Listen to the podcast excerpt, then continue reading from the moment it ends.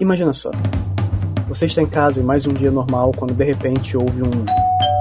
E a partir daí, tudo acontece muito rápido. Quando você percebe, só existe uma coisa que o separa de uma viagem literária incrível: um pequeno pedaço de plástico que abraça carinhosamente aquele livro.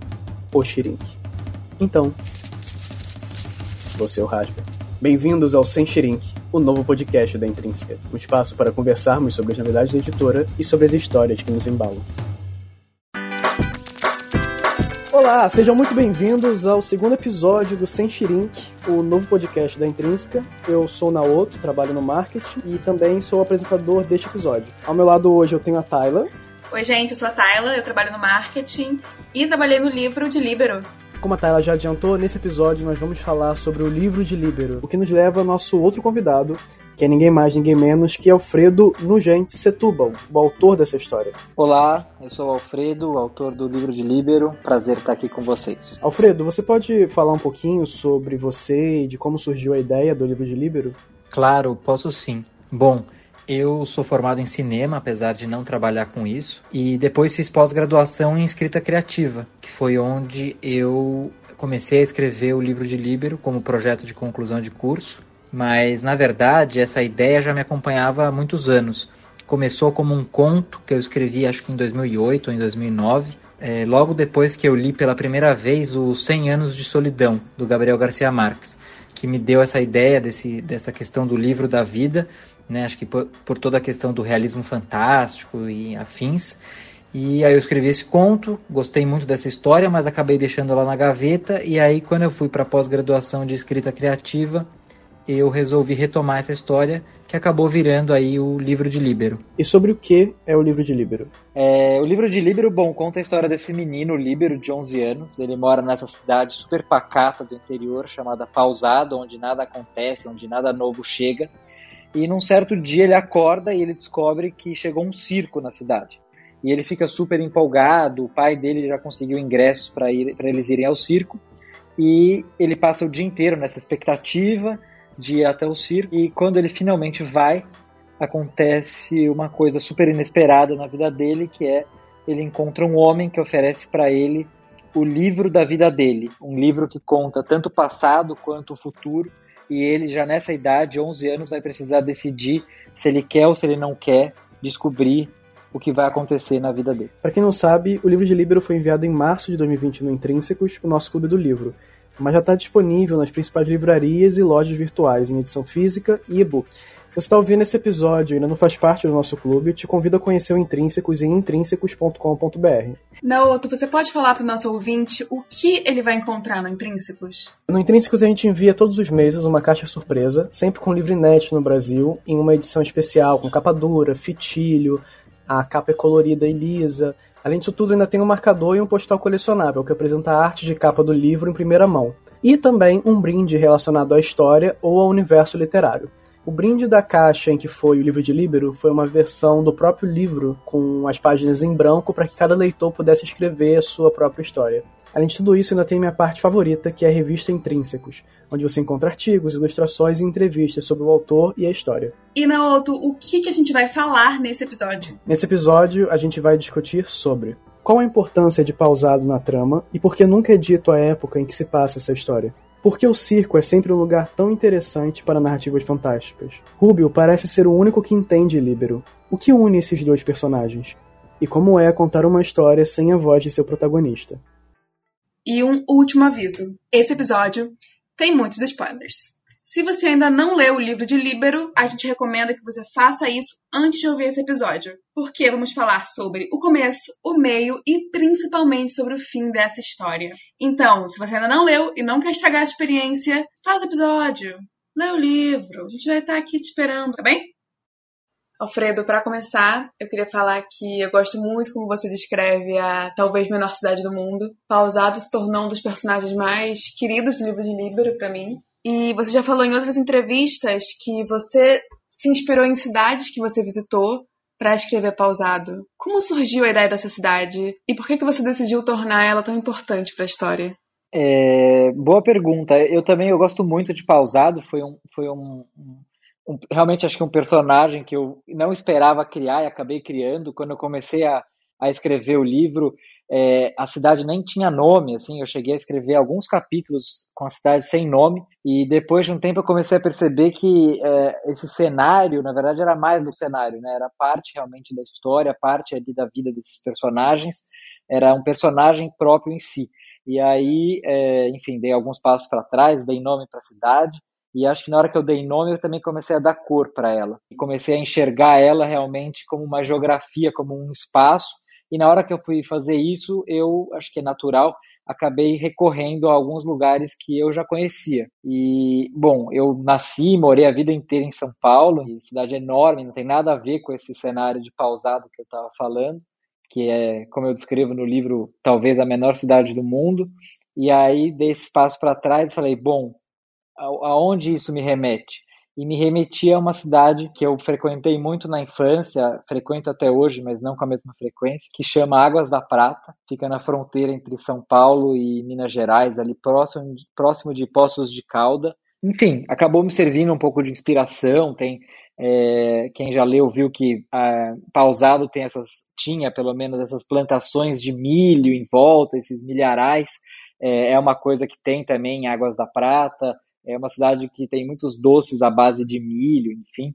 É, então, também é uma coisa que, que, acabou gerando essa, essa inspiração.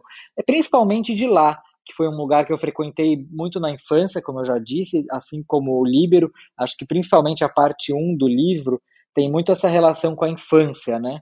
É, então, para mim, foi um caminho muito natural me inspirar nessa cidade porque eu também enxerguei, conheci e enxerguei ela pelos olhos de uma criança que era eu na idade do Líbero. Então, é, acho que é um pouco por aí. É uma coisa muito legal que você tá falando agora de infância que eu lembrei, é a questão das mangas, né? De como ele rouba manga para ficar comendo de tarde. Bem lembrado, porque inclusive essa história das mangas também vem de uma coisa da minha infância que eu ficava pegando e chupando manga no pé em Águas da Prata também. Então, é, então vem daí também, bem lembrado, as mangas sagradas. E você falou no começo que no começo quando você começou a escrever, né, era uma cidade que até não tinha nome. E uma coisa que eu achei muito interessante quando eu li o livro foram os nomes que você escolheu para os lugares, né? Então tem a cidade chamada Pausado, que é uma cidade em formato de relógio, né, com as ruas dispostas, parecendo um relógio. Tem a grande metrópole chamada Vindouro, que é onde tem o outro jornal, que o Libero acaba indo. Isso foi feito. É, você escolheu isso para reforçar algumas mensagens do texto, como num trechinho que tem mais lá na frente, que você fala do homem que conseguiu parar o tempo em relação à cidade, ou do menino que partiu em busca do futuro, né, com relação a Vindouro, ou foi só uma questão estética mesmo? É, não, eu acho que de fato assim é um livro que eu enxergo que tem um pé no, no na fábula, né, no tom fabular. Então, é, eu acho que alguns nomes como esses que você citou são quase que nome, nomes metafóricos realmente. Então, tanto o pausado quanto o vindouro com certeza tem essa questão de, de reforçar e de ter uma conotação metafórica de reforçar algum significado. O próprio Líbero também tem um pouco isso, né? Tem uma questão sonora com livro e líbero, mas também é... E liberdade também, né? E liberdade também, era isso que eu ia falar no, no italiano, é, que é a origem do nome é, tem muito a ver com liberdade e é um livro que fala muito sobre isso, né? Livre-arbítrio, destino, enfim. E os próprios pais, o Máximo, que pelo menos no começo do livro, é super alegre, falante para cima, e a mãe, a dona Norma, que é super rígida, religiosa, enfim, com certeza esses nomes foram construindo também a, a personalidade desses personagens. Mas eu acho que em outros, outros nomes, nem tanto, aí são mais questões estéticas. É, eu tive uma influência grande de um autor italiano, então por algum motivo eu tive essa conexão e acabei pegando nomes de origem italiana. Então, Luca, Marco, enfim, foram nomes que eu fui acabando, é, que acabaram vindo dessa influência italiana, que não tem nada a ver com o livro, não, eu não imagino o livro se passando na Itália, foi realmente aí só uma questão estética, como você colocou. Você falou dos personagens da Norma, do Máximo, e eu acho muito interessante como eles, é, pela descrição deles, que você se apaixona ainda mais pela cidade. Ou é pela descrição da cidade que você se apaixona ainda mais por eles, fica aí uma mão dupla. Mas é um, é um tipo de escrita diferente, você descrever como, como o dia tá, como o sol bate nas, na, na casa e você descrever a cidade pelos personagens. E para mim isso isso me deixa muito mais envolvida com a história, muito mais apaixonada por tudo aquilo. Eu acho, acho muito é, legal. É, na verdade, eu nunca nem tinha pensado por esse lado. Acho super legal. Até agradeço a reflexão. Realmente faz sentido isso. É, eu acho que pausado também cresceu muito quando uma pessoa que leu o livro antes, muito antes dele ser publicado, falou que a Dona Norma estava muito é, caricatural e que é, esse apego dela à cidade podia também ser visto como uma coisa bonita e não só como uma coisa tacanha.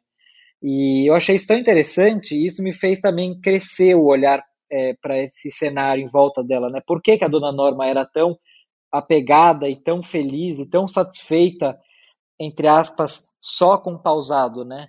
É, e aí isso me fez também um, foi um exercício importante para eu olhar para a cidade e descrever ela pelos olhos da Dona Norma. É realmente interessante. A gente que é rato de cidade, você é de São Paulo, a gente aqui do Rio. É, é engraçado a gente tentar ver, ver esse, esse amor pelo, pelo calmo, pelo pacato. Uhum, exatamente, é. Porque quando eu comecei a escrever esses primeiros capítulos que essa pessoa leu, era justamente isso. Tinha um olhar talvez um pouco é, irônico em, é, pela dona Norma, assim, de um olhar justamente isso que você falou, assim, de é, bicho de apartamento, né, de cidade grande, de olhar e falar, nossa, olha que que ingênuo da parte dela ficar satisfeita só com isso, só com essa cidade pequena, tão calma, onde nada acontece. E essa pessoa me fez olhar, dar um passo para trás e olhar isso também como uma com, com uma beleza que existe nisso, né? Nessa outro, nesse outro estilo de vida. E eu acho que é uma coisa que é muito próxima a todo mundo aqui no Brasil, pelo menos, porque se você não mora numa cidade do interior, você mora numa cidade grande, você ia para alguma cidade do interior, ou na infância, ou na adolescência, alguma fase da sua vida, é, de alguma forma recorrente. O meu pai, por exemplo, sou, eu nasci, fui criado aqui no Rio, mas o meu pai é de Pernambuco, e eu ia muito para lá, uma cidadezinha muito pequenininha, perto de Caruaru. É, eu ia muito para lá e eu tenho essa lembrança de, de como era muito diferente os costumes de tudo, de como a vida era diferente, o tempo passava mais devagar, o, o picolé tinha um gosto diferente do picolé daqui do Rio, né? E de como isso é muito presente na vida de todo mundo. É, é uma coisa que é muito fácil de se relacionar. Eu trabalhei numa, eu trabalhei numa empresa em que tinha um, uma pessoa que era nordestina e ela estava lá trabalhando como, como como servente. E no horário do almoço, um dia eu vi ele ouvindo. Ele tinha um, um smartphone, ele estava ouvindo pelo aplicativo o som de pássaros. Uhum. E a diversão dele. Nossa, que triste. A, a diversão dele era ficar ouvindo o cantar diferente de cada passarinho lá. E ele ficava mostrando para os outros, tipo, olha, esse passarinho aqui eu já vi, ele canta assim, ele é muito bonito. E é uma daquelas coisas que acontece, você fica o resto da vida inteira pensando nisso porque é tão longe de tudo que a gente vive aqui, dizer, sei lá, a gente conhece o, o canto do pássaro, mas a gente nunca para para prestar atenção, a gente não sabe diferenciar uma espécie do outra, uma espécie uhum. da outra. Né? É verdade.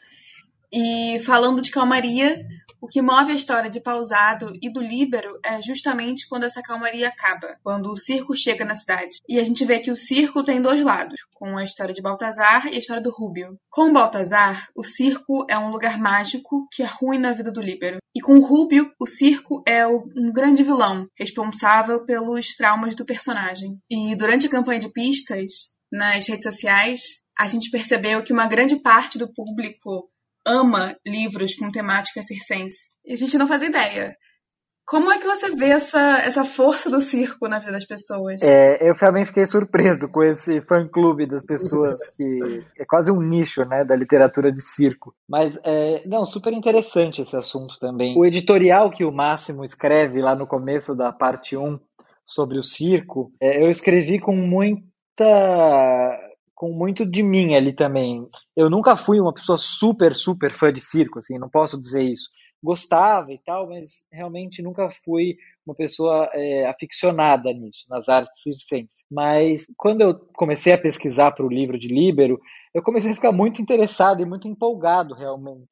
E, e, aí, quando eu escrevi o editorial, que na verdade o Máximo escreve, né, para a Gazeta de Pausado, é, eu realmente escrevi aquilo de coração, assim, ele, no começo ele disse que é um pequeno milagre, né, para o Líbero, que o circo é um pequeno milagre, e eu acho que é um pouco isso mesmo. Eu acho que é incrível pensar que tem gente que está disposta a arriscar, é, né, claro que o circo tem N funções, malabaristas e palhaços, etc., mas Eu, eu sempre penso muito no circo, a primeira imagem que me vem é sempre dos malabaristas que fazem performances arriscadíssimas, e eu sempre acho incrível isso, a pessoa que está disposta a colocar sua vida em risco por uma coisa que você poderia considerar completamente trivial, mas que traz tanta alegria para quem está assistindo, né? Tanto alegria, espanto e aí tá a beleza do circo, né? Nessa coisa que poderia ser frívola, mas que ao mesmo tempo está repleta de significado. E claro, tem um, um componente de magia também, né? É, acho que circo também tem, tem o mágico, mas é, isso permeia toda a apresentação, assim, né? Tem toda uma mise-en-scène de, de luzes, e de sombras e de personagens, e isso eu acho que essa teatralidade do circo também atrai as pessoas, mas eu concordo, eu acho que o circo tem essas duas facetas que aparecem no livro, como você descreveu, de é, mágico e às vezes também como vilão. Acho isso curioso, se você não é uma peculiaridade do livro de Líbero, né? Se você olhar representações de circo, seja em livros, seja em filmes, é, muitos deles tratam do circo como uma coisa misteriosa, mas às vezes também com esse componente quase maligno, né, de, de, de um vilão. Eu, eu penso aqui rapidamente, é um dos filmes que mais me inspirou, por exemplo, Peixe Grande, do Tim Burton, que tem o circo como uma coisa central ali na narrativa, é, o circo começa, na, começa sendo apresentado como uma coisa mágica, é onde os personagens se, se conhecem e se apaixonam. Mas rapidamente, e aqui dando um pequeno spoiler, também nem é tão relevante para o filme, mas o circo tem uma virada e vira uma coisa, um lugar sombrio, né? O lugar onde o dono do circo meio que passa a fazer o personagem principal trabalhar ali meio forçadamente. E como esse, eu poderia dar vários exemplos onde o circo aparece com essa ambiguidade, um lugar mágico e até romântico e depois como um lugar sombrio e misterioso. Acho que faz parte um pouco desse imaginário e acho que é justamente essa polaridade que atrai as pessoas, talvez. Ele é mágico para o público e parece que quando se você arranhar a superfície, você descobre um milhão de pequenos segredos sombrios. Acho que é exatamente isso, é muito bem colocado. Acho que é exatamente isso. Lembro agora, lembrei agora também do Tim Burton mais recente, obviamente a versão anterior não é dele, mas do Dumbo, né, que teve o remake da Disney mais recente. Também aparece aí o circo quando você vai para o backstage, né, como uma coisa é, já mais sombria é, água para elefantes, e, enfim, por aí vai. Tem vários exemplos possíveis. Tem aquele filme também do, do Heath Ledger, né? acho que ele estava gravando quando ele morreu, que é o Dr. Parnassus. Ah, é verdade, é verdade. É, Mundo Imaginário, Dr. Parnassus, alguma coisa do tipo. Que eu lembro que eu fiquei um pouco traumatizado vendo esse é filme. Verdade. Eu não sei se eu cheguei a ver esse filme inteiro, mas eu vi pelo menos o trailer e é, é, é verdade, tem sim. E na história você fala que a, a gente não sabe exatamente em que ano se passa o livro de Líbero, mas a gente sabe que se passa em algum momento entre o fim da Era de Ouro do Circo e o começo do surgimento do cinema, quando as estrelas de cinema ficam no auge. Se o livro de Líbero, aí chega aí uma, um desafio para você, se o livro de, de Líbero se passasse nos dias de hoje, você acha que o, o, circo seria seria ocupado por algum outro alguma outra mídia como cinema ou televisão algum outro entretenimento de massa? Boa pergunta. É... Até por isso que a gente estava falando agora há pouco, eu acho que não. É... Eu acho que o circo né, é uma arte milenar e ele até hoje permanece aí. Então eu gostaria de acreditar que por mais que o circo é, venha perdendo é, espaço aí frente às outras mídias e e entretenimentos, eu, eu gostaria de acreditar que essa história continuaria se passando nesse ambiente, justamente por isso que a gente estava falando agora há pouco. Eu acho que ele tem características muito únicas em relação a, a, outras, a outros espaços de entretenimento. Mesmo o cinema, talvez o cinema realmente chegue perto, é, mas o, o, circo é ao vivo, né? Então talvez ele fique mais próximo do teatro do que do, do que do cinema. Mas achei, é, eu acho divertida essa discussão da, do quando, da, da, época, eu acho que. É, o próprio Libero, né? Se, se você, na verdade, não precisa nem você tirar o circo, o elemento do circo, você tira do tempo, você tira de uma cidade pequena, ele já perde um pouco de sentido, assim. É, se o Libero fosse o jovem numa cidade grande, nos dias de hoje, com tecnologia, com tudo que acontece, eu acho que ele ia querer spoiler do futuro dele, né? É verdade, boa provocação. Eu acho que sim, né? A gente anda muito ansioso com tudo. Até escrevi um pouco isso lá no blog da Intrínseca. Acho que eu mesmo, que sempre disse que não leria o livro da minha vida, começo a me perguntar: será que eu não leria mesmo, né? Com todas essas incertezas, é, essa pandemia, ninguém sabe o que vai acontecer. Será que eu não daria uma folheadinha?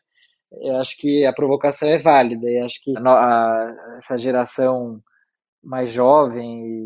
Acho que todo mundo está ansioso, né? Mas enfim, acho que realmente é uma provocação válida. Mas falando sobre isso que a gente estava falando antes da época, é, foi curioso, porque várias pessoas que leram o livro no Intrínsecos perguntaram isso. Ah, mas quando se passa? O livro dá alguns indícios, né, ali de o automóvel é uma coisa ainda super nova, né, que pouca gente viu. É, a máquina fotográfica também é uma coisa ainda vista com um pouco de desconfiança. É, eu, eu mesmo nunca precisei uma data, é, mas eu trabalhava assim, sem nenhum rigor histórico ou de pesquisa, porque eu nunca fiz isso é, sobre essa pesquisa, mas eu trabalhava na minha cabeça com algo ali em torno no fim do século XIX, começo do século XX. Então, talvez a parte 1 do livro no fim do século XIX e a parte 2 no começo do século 20, alguma coisa assim. E, mas realmente sem nenhum rigor, assim, eu não fiz grandes pesquisas. O que eu mais pesquisei, para realmente só para não cometer nenhuma gafe muito grande, foi a parte do jornal ali da Gazeta de Pausado, que eu pesquisei um mínimo sobre como era o funcionamento de um jornal, de uma prensa de tipos móveis. É, isso eu dei uma, uma certa pesquisada só realmente para não cometer nenhum erro crasso mas mesmo isso também sem nenhum grande rigor é, temporal. Assim. É, e é até uma coisa que, que algumas. Tem, tem alguns estudos sobre isso. A Marina, que trabalha com a gente no marketing, se eu não me engano, o trabalho de conclusão de curso dela é sobre isso também.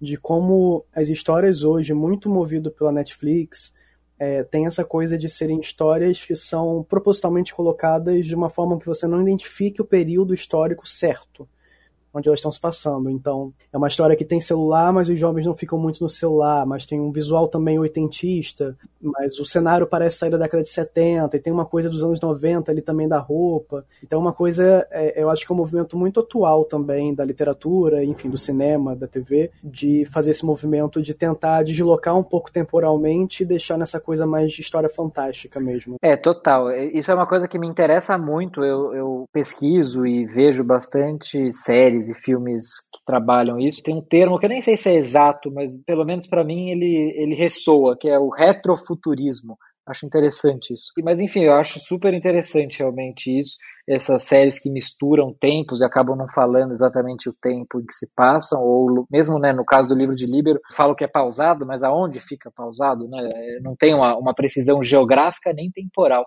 Eu uso isso pessoalmente, não estou falando que isso é usado sempre por isso, mas eu uso porque eu acho que traz esse, esse tom fabular que eu estava dizendo no, é, antes. Eu acho que essa, essa, a fábula tem um pouco isso, né, de você não saber o tempo e o espaço onde está inserido. E acho que para essa história isso funcionava bem, mas esses exemplos que você deu aí de Netflix e outras coisas, acho que também acabam acontecendo e é bem interessante.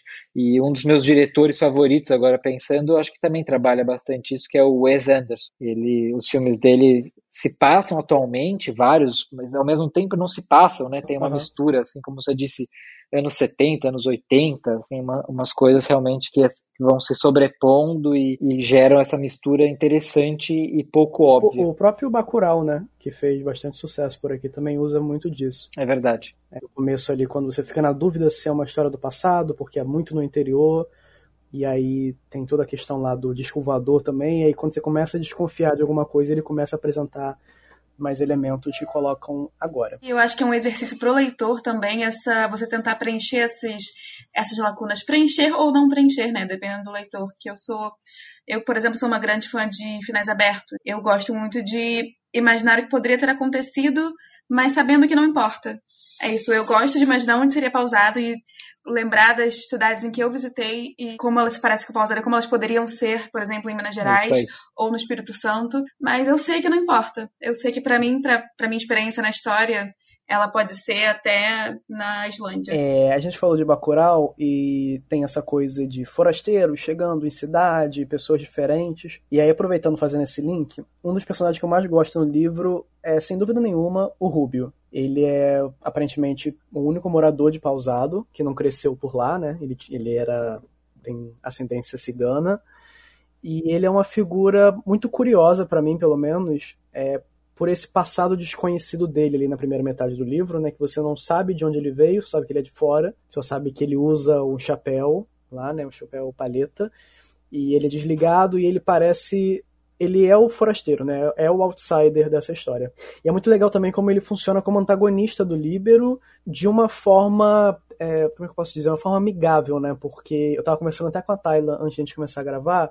Ele e o Líbero têm a mesma força e o mesmo direcionamento, mas eles estão em sentidos opostos. Eu vejo muito Rubio na primeira metade como mentor, é, como a Tayla falou, a única pessoa que entende o Líbero ali naquela cidade, mas também um cara que está de fora e que ele entende o sentimento do garoto que ele quer orientar para que o garoto cresça no caminho certo, né, de uma forma com que ele consiga aproveitar tudo. E na segunda metade, quando o Líbero volta já adulto e o Rubio já está mais velho, ele funciona também como um pai, de cuidar do Líbero e também de tentar reorientar essa pessoa. Até notei aqui uma, uma parte que fala que eles eram mais semelhantes do que gostariam de admitir. Eram dois homens fugindo de seus passados, afogados pela correnteza do tempo, desesperados para se agarrar a algo que fizesse sentido. Como você, Alfredo, é, que de alguma forma é o pai desses dois personagens, enxerga a relação desse, deles durante essa narrativa toda?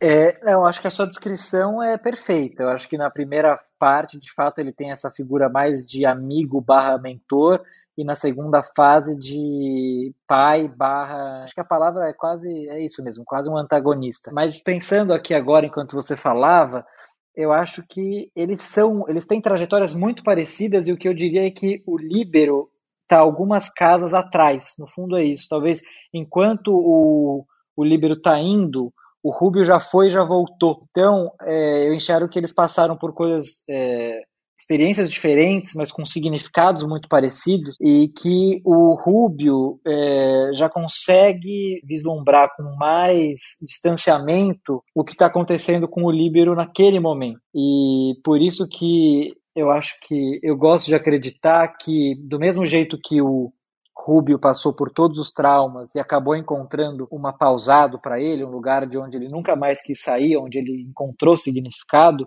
É, eu gosto de acreditar que o, o Líbero, na hora que sai de pausado e o livro, o livro termina, eu gosto de acreditar que é, ele está indo em busca da pausado dele. Do mesmo jeito que o Rubio encontrou um lugar no mundo, o livro termina com o, o Líbero procurando esse lugar e talvez encontrando, né? Como a, a Tayla disse, um final em aberto, que eu também gosto.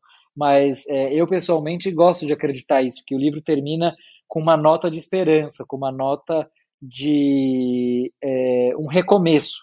Apesar do Líbero já ter 40 anos, é, com essa esperança de que não é tarde ainda para recomeçar, ele pode sair pelo mundo com o palheta do Rúbio e se descobrir uma nova pessoa num novo lugar. Então, respondendo a sua pergunta, eu acho que é, eles são muito parecidos, só que em momentos diferentes, em fases desincronizadas. É. E ele acaba herdando esse, esse legado do Rubio, né, quando ele pega o chapéu. Exatamente, é, eu acho que é bem simbólico ali esse, esse final, né? Ele pega algo e deixa algo. Ele pega o chapéu e deixa uh, o livro e as fotografias para o Rubio.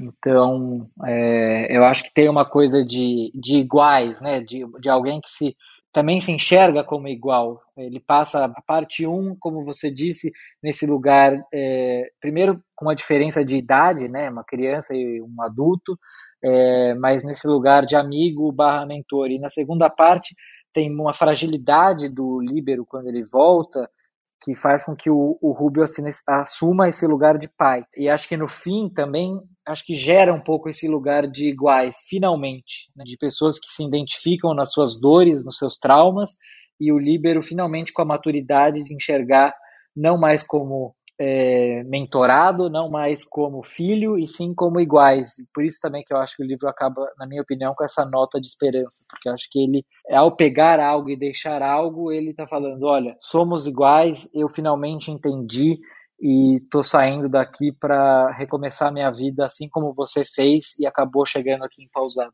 Aproveitando que a gente está falando então sobre essa segunda parte, é, uma coisa interessante que eu reparei enquanto eu relia é que apesar de se chamar o livro de Líbero e ter, ter o foco na história do menino, essa história nunca é contada por ele, né? Isso fica, fica muito forte quando no final ele escreve, entre aspas, o livro da sua vida com um trecho de outros livros. Ele nunca parte de um original, ele nunca escreve de verdade, ele sempre vai recortando outras histórias e juntando tudo.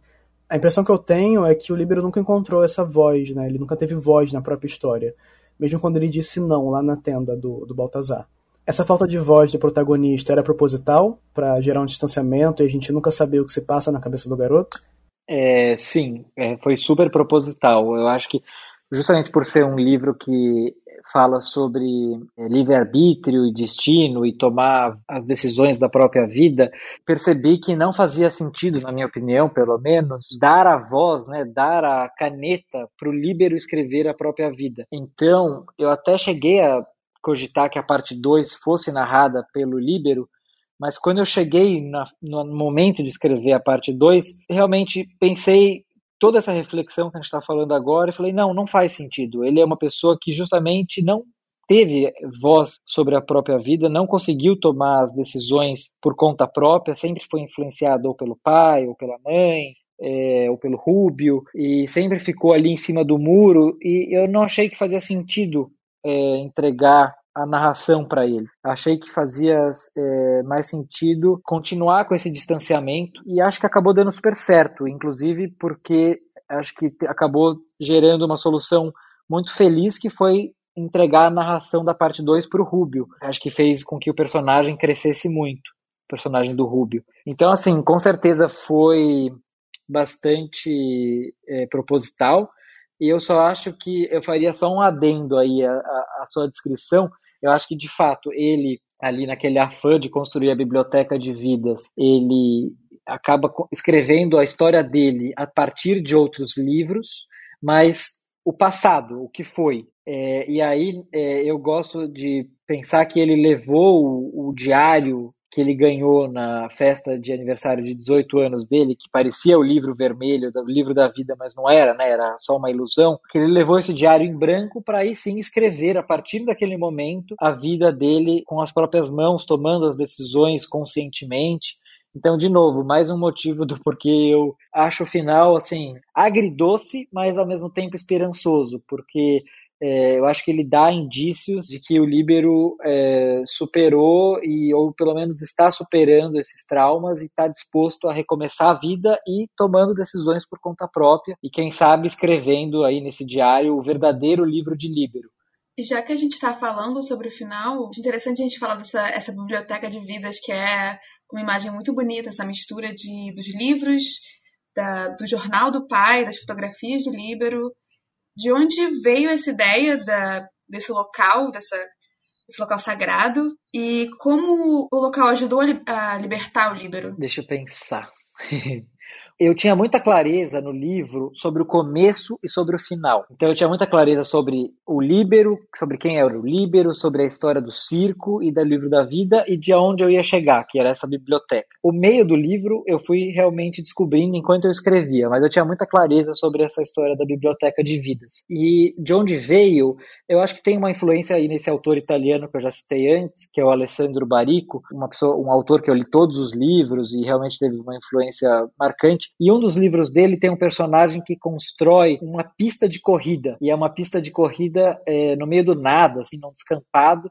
E essa pista de corrida, é, a cada curva que ele constrói, ele fala que são curvas que remetem a pessoas ou coisas que aconteceram na vida dele. Então eu lembro que tem uma das curvas que é o traçado de um nariz de uma pessoa que ele gostava. E essa pista de corrida, ele fala lá, não era uma pista de corrida para levar a lugar nenhum, era uma pista de corrida simplesmente para ser vivida, para ele passar por ela, e é exatamente isso. Quando o personagem acaba de construir essa pista, ele dá uma, uma volta nela com o carro e ele vai embora e nunca mais volta para essa pista. E essa imagem ficou muito forte na minha cabeça.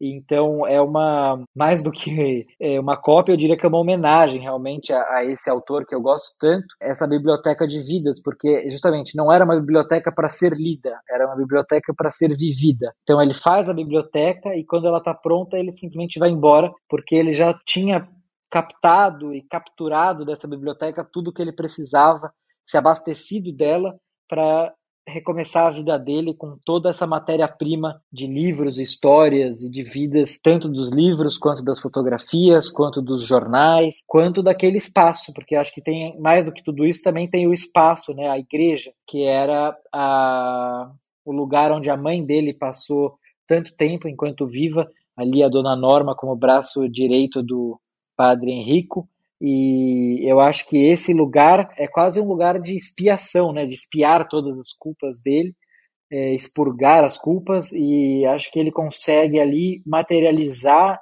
num espaço, na fisicalidade do espaço, todas as contradições dele, né? Do pai, da mãe, da ficção e da realidade, da fotografia, da literatura. Então, acho que era por ter clareza de todas esses, esses, essas dualidades que estavam batalhando dentro do personagem que eu tive sempre essa certeza que a história terminava ali. Eu sempre eh, dirigia a narrativa para chegar nesse lugar. É, eu acho essa, essa cena linda, essa, essa imagem dessa igreja com livros e jornais na parede. Estava falando com um da outra mais cedo que, que você realmente vê ele, ele juntando todos os cacos dele. Você você consegue ver o, o, pai dele falando sobre essa mistura de realidade e ficção, como elas nunca devem se misturar, e você vê o livro misturando aquilo. E você vê o livro fazendo uma homenagem à mãe, fazendo uma homenagem ao pai, é como se estivesse se perdoando, perdoando o pai, perdoando quem quer que fosse ali para para conseguir seguir em frente. É exatamente isso. Acho que essa imagem dos cacos é, é, muito, muito precisa, até mais precisa do que a que eu falei. Acho que é bem isso mesmo, é juntar os cacos e, e tentar fazer disso uma, uma cicatriz que faça sentido, né? É, inclusive, essa cena também, esse final, principalmente nessa cena da igreja, é mais uma referência cinematográfica, né? Eu estudei cinema na faculdade. Me lembra também muito, tem uma homenagem um pouco também ao final do Cinema Paradiso. Não sei se vocês já viram, mas aquela cena é, dos beijos, a montagem de todos os beijos que tinham sido cortados e censurados, e acho que tem um pouco a ver isso também, esses cacos rejuntados, assim, acho que tem um pouco disso mesmo. É, bom, olhando em retrospecto, a gente vê que Líbero, enquanto personagem, ele teve cinco grandes momentos, né? Cinco personalidades muito diferentes no livro todo. Ele começa como um menino cheio de vida, é, depois que ele diz um não para o Baltazar, ele se torna uma criança depressiva.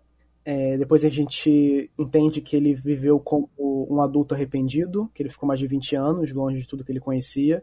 Tem o idoso, quando né, o Libre volta mais velho, não necessariamente idoso, mas mais velho, quando ele volta com esse projeto da Biblioteca de Vidas, e finalmente o líbero das últimas páginas ali, ou da última página, que é o líbero que se liberta né, do seu passado. Como é que foi para você escrever cada uma dessas fases e acompanhar essa transformação e essa transição do personagem?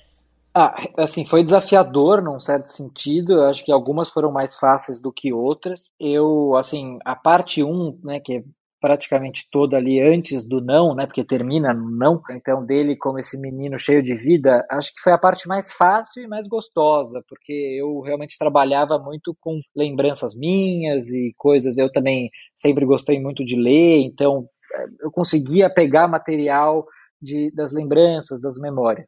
Depois que ele diz o não, e como você disse, ele fica essa criança amargurada, mesmo na adolescência, foi um pouco mais difícil, mas acho que também eu ainda, principalmente ali pela questão da pré-adolescência, adolescência, acho que sempre é uma fase conturbada na vida de qualquer pessoa, então também consegui ali destrinchar um pouco de, de tentar capturar isso de experiências próprias, óbvio, nada a ver com o que ele viveu, mas tirando isso ali de lembranças minhas. As outras fases foram realmente mais desafiadoras. É, é, o período que ele vive arrependido, né, como você disse ali por aproximadamente 20 anos, procurando o livro da vida dele, enfim, Eu até cheguei a escrever trechos disso que acabaram não entrando no livro e a gente até enviou né, para os assinantes do Intrínsecos como material é, complementar.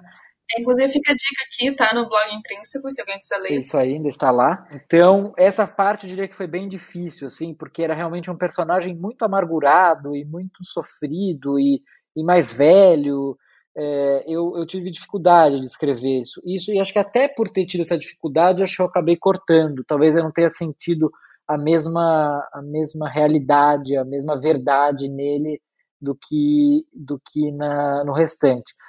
Mas aí, é, quando ele volta né, para pausado, ele ainda está nessa fase. Então, ali eu acho que, talvez por ter voltado para a geografia que eu já conhecia e na interação com o Rubio, eu, eu, eu manejei, acho que melhor. As últimas duas fases, acho que de novo, eu, eu já, como eu disse, eu já sabia onde o livro terminava, eu sempre enxerguei esse arco do personagem voltando para pausado, destruindo essa biblioteca e de alguma maneira é, ressignificando tudo que ele tinha vivido. Então, é, eu já estava com isso muito dentro de mim e com muita vontade de acabar o livro, assim, de, de não de acabar o livro, mas de libertar o personagem. Então eu escrevi com muita vontade, com muita alegria essas fases dele projetando essa biblioteca e fazendo as pazes com o próprio passado. Eu diria que a fase mais desafiadora foi essa dele adulto, arrependido, procurando o próprio livro, mas não diria que assim que nenhuma delas foi sofrida, assim, realmente é um personagem que eu tenho muito carinho, que eu escrevi com muita alegria e acho que como eu disse, eu, eu terminei é, o livro na hora que eu achava que eu precisava terminar, ali com ele saindo de pausado, porque eu realmente achava que era um livro que é, eu enxerguei isso num determinado ponto. Era um livro que se passava em pausado, não dava para sair em nenhum momento. Eu cheguei a escrever cenas que se passavam fora e eu não gostei, assim, eu achava que saía do tom da história. Acho que é, eu gostava dessa reclusão, de não saber o que existe para fora de pausado, quase como se fosse, um domo, né? Um, uma coisa que você não sabe o que tem para fora, quase um show de Truman, assim. É, e aí é, eu achava que então a história tinha que acabar ali, mas mesmo acabando ali, mesmo sem saber o que acontece dali para frente, como a gente já veio conversando aqui ao longo do podcast, do episódio, eu acho que tem sim indícios, é, pelo menos eu gosto de enxergar isso, que nos revelam que o Líbero conseguiu completar esse arco, conseguiu é, se libertar de algumas amarras e conseguiu dar esse passo adiante e, quem sabe, recomeçar a vida dele. Então, é, até por eu ter todo esse carinho pelo personagem, eu tenho sim muitas esperanças com o que acontece com ele após sair de pausado. Afinal, você é o pai dele. Né? não, o pai é o máximo, por favor. Eu, eu não chego aos pés do máximo. Como diria o Rubio, é, o senhor é o máximo, o senhor máximo. Então, é, eu não chego aos pés, mas eu tenho um carinho grande por ele. Bom, acho que é isso. Acho que a gente conseguiu falar bastante sobre as nuances e o desenvolvimento de O Livro de Líbero nesse episódio que teve o nosso primeiro convidado, o autor, e onde a gente pode tirar nossas dúvidas e falar diretamente com o criador desse mundo fantástico, né, e desses personagens. Alfredo, muito obrigado pela participação, obrigado pela disponibilidade em gravar esse episódio. Você quer se despedir, deixar algum recado para os leitores? Imagina, obrigado vocês, foi um prazer. Obrigado vocês aí pela leitura super cuidadosa e profunda aí do livro. Fiquei super feliz com as perguntas, adorei responder todas. E espero que os leitores tenham gostado também. A Intrínseca me convidou aí para escrever é, com alguma frequência aí no blog, então tenho aproveitado esse espaço para complementar aí o conteúdo do livro, não exatamente ficcional, mas enfim, backstage, como foi escrever, o making off, enfim, algumas coisas que, que alguns leitores perguntaram e eu tenho aproveitado esse espaço para para desenvolver isso. E deixo aqui o convite, além do blog da Intrínseca, quem quiser acompanhar também a minha página no Instagram, é alfredo.n.setúbal. Tenho postado lá algumas coisas sobre o livro e eventuais novidades também de próximos projetos. Quem quiser pode acompanhar por lá. Tá bom? Um abração. Tyler. É, adorei participar dessa discussão. Queria agradecer a todos os ouvintes e espero que vocês curtam muito o livro. E se você perdeu alguma das recomendações que rolaram aqui nesse episódio, Nós falamos sobre Peixe Grande e suas histórias maravilhosas, que é um filme de 2003. Falamos da versão mais recente de Dumbo, que é do Tim Burton. Citamos também Cinema Paradiso, que é um filme de 88, Água para Elefantes, O Mundo Imaginário do Dr. Parnassus e o livro que o Alfredo cita é o Seda, do Alessandro Barico. Se você gosta de livros de circo, no catálogo da Intrínseca temos também O Circo da Noite, lançado em 2012, que está disponível em e-book. E agora um spoiler do próximo episódio. A gente vai falar sobre A Vida Mentirosa dos Adultos, novo livro de Helena Ferrante. É o primeiro livro da autora depois da conclusão da tetralogia napolitana, que fez com que milhões de leitores conhecessem a Ferrante. E nesse novo livro, ela narra a transição da juventude para a vida adulta da Giovanna e constrói um universo muito peculiar da Ferrante, né, que é uma forma ácida de mostrar essa essa transição, esses pontos chaves da juventude, essa quebra da perfeição da infância. É uma obra muito legal para quem conhece a autora, vai saber mais sobre esses temas que ela já abordou de uma forma ou de outra em outros livros. E para quem nunca leu Helena Ferrante, é uma ótima forma de começar. Então, gente, muito obrigado. Obrigado a vocês que ficaram até aqui. Esse foi o segundo episódio do Senchirin, que nós falamos sobre o livro de Líbero, que saiu primeiro no Intrínsecos, mas já está à venda nas livrarias e lojas online. Se você ainda não conhece nosso clube, é só entrar em intrínsecos.com.br para mais informações. Se você gostou do programa, tem alguma sugestão ou quer conversar sobre o livro de Líbero, é só falar com a gente nas redes sociais. No Facebook é Editora Intrínseca e no Instagram e Twitter é arroba Intrínseca. Espero ver vocês de novo em breve. Um beijo e até a próxima.